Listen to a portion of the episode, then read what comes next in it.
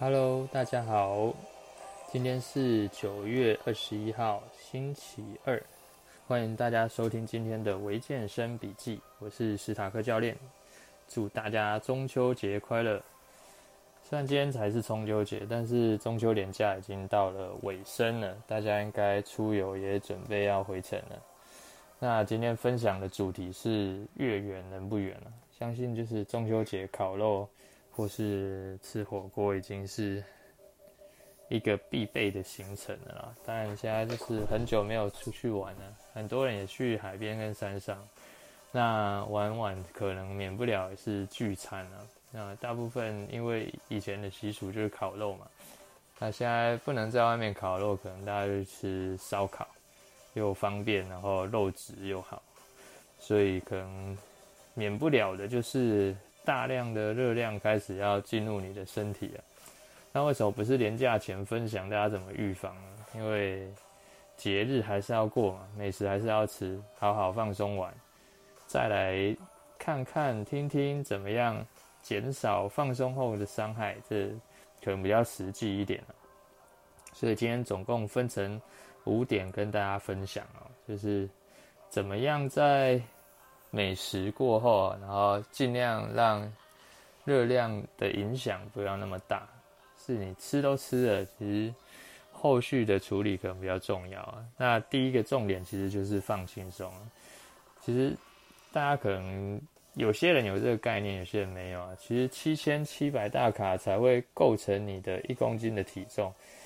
所以也许你觉得你暴吃了很多啊，那如果食量大的那就另外说啊，但大部分的人其实你要在这短短的三四天里面啊，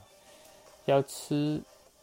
多多少热量才可以增加体重，这一点可能大家不是很明确嘛。所以假设你原本一天消耗是两千大卡好了，那你吃了三千卡，其实也才多一千卡，所以甚至。连构成一公斤体重都不一定有，因为三千乘以四天可能才四千大卡，所以第一点其实反而是不用太紧张啊，也不要太在意那个瞬间出来体重计上的影响，因为暴食应该多少体重计上还是会有一些变化，但是其实变化不会到太大，所以我们只要试着把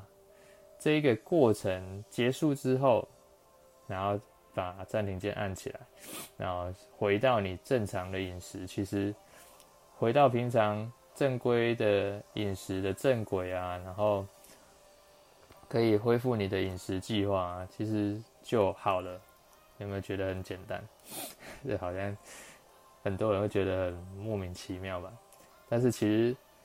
第一步就是这么简单，你先把心态调整过来，然后去。好好的享受这个假日就好了，因为没有人是完人啊，所以多吃一点没有关系。但是重点是假期结束了，我们要恢复正常的饮食。那第二点，其实大家应该就很清楚啊，就是运动，因为运动其实是一个可以刺激我们肌肉细胞去争取葡萄糖的这个过程。那如果可以的话，当然是你这几天，这可能比较难啊。但是有些人可能比较偏户户外活动的啊，你就是大餐结束过后啊，或是大餐之前，适当的做一些有强度的运动啊，肌肉细胞竞争热量的能力就会变强，甚至你有可能还会增肌哦。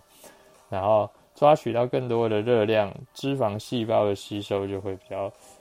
差一点，所以就比较不容易累积成脂肪。那做什么运动会比较有成效呢？就是锻炼你的大肌群，尽量可以刺激最多的肌肉，像深蹲啊、卧推啊这些的。如果你去玩的地方可以让你接受一些训练的话，那当然最好。那如果不行的话，赶快收假完，那可能。有提早回来的啊，或是上班第一天，如果不要太累的话，去做一些训练，这样都是不错的。那其实如果是这个事后的训练，可能就比较偏向你要把热量烧掉，那你就会做一些比较像有氧啊，或是比较高强度间歇啊，时间拉得比较长一点，然后去直接把你体内比较多的已经囤积成脂肪的一些热量烧掉，这样就好。那如果是像肌力训练的话，就是尽量是在同一天让它去增强它的竞争能力，甚至可以让肌肉有更多的养分，让肌肉组织反而可能会有机会增加。那第三点就是不要放弃你原本的饮食计划跟你的减重啊，或是你增重的计划，因为有些人可能会觉得说啊，我破功了，那觉得自己没有意志力，就觉得啊，那算了，我自己天生喝水就会胖啊，今天多吃一点，明天再注意饮食分量就好了。其实真的没有那么影响那么大了，但是重点是你要能停得下来。如果说你停不下来，然后持续的这样循环，那你体重增加是必然的，而且大部分应该都会在脂肪上面，因为你不是有计划的去增加你的体重。如果是的话，你会控制那个热量盈余是多少，而不是暴食，这样才有可能是增加肌肉，而不是过多的脂肪。那第四点就是你要恢复到你正常的状态的时候。可以吃少一点，或是你可以纯粹使用一些蛋白质的饮品啊，或是豆浆、牛奶这一些，不要完全不吃，就不要直接进入断食的阶段啊。那个有一个恢复的过程，那要注意的反而是饮食的分量，而不是说我要哎呦暴食完直接靠断食把它瘦回来。这样其实你会有一些溜溜球效应。那为了不要，有些人会为了弥补吃了那么多卡路里啊，然后瞬间不吃啊。如果你不是那种耐得住饥饿的，如果你耐得住饥饿，也许影响没那么大。如果你耐不住饥饿，你有可能反而那一天你又会吃更多的东西，因为你又饿了一天，然后前几天又是吃这么好，你可能会想要再。多吃更多的热量进去，所以可以采用的是用轻食的方式来恢复你的正常饮食，可能可以尽量多吃一些白肉啊，没有海鲜啊、鸡肉啊，然后大量的蔬菜，去稍微把你用纤维去清理一下你的肠胃啊，就是这几天可能累积的一些还没有消化的东西。那还有一方面就是，也减少你再来的这几天的热量的摄取啊，试着让身体去使用你原本储蓄下来的热量，这样子也可以把你的也许有增加的体重很快就收回去。你只要不要让它变成常态，其实影响反而就都不会那么大。但是重点你要拉回来你原本的饮食方式。那第五个就是练习正念的饮食啊，这个可能。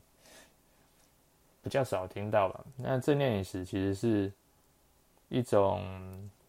我们在跟食物之间进食的一个关系啊，就是你在吃的时候，你可以尽量把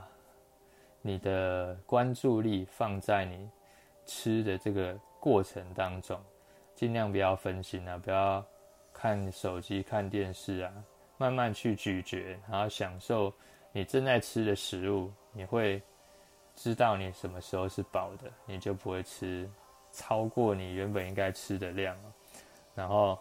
相信你未来的每一天可以再重新定义你健康跟均衡的状态，然后好好执行计划。这个是今天的行动指标，其实很简单啊，就是五个重点：放轻松，运动，不要放弃。吃少不吃，不要不吃，然后练习正念饮食，好好执行你的计划。这几个重点，那把它好好做好，这一次的休假又愉快，然后又不会有副作用。那今天分享到这边哦，记得分享给你那些有暴食的朋友，好好听一下，一起努力，好好把原本的计划做好。先分享到这边。那欢迎分享关注这个频道，那下次见，拜拜。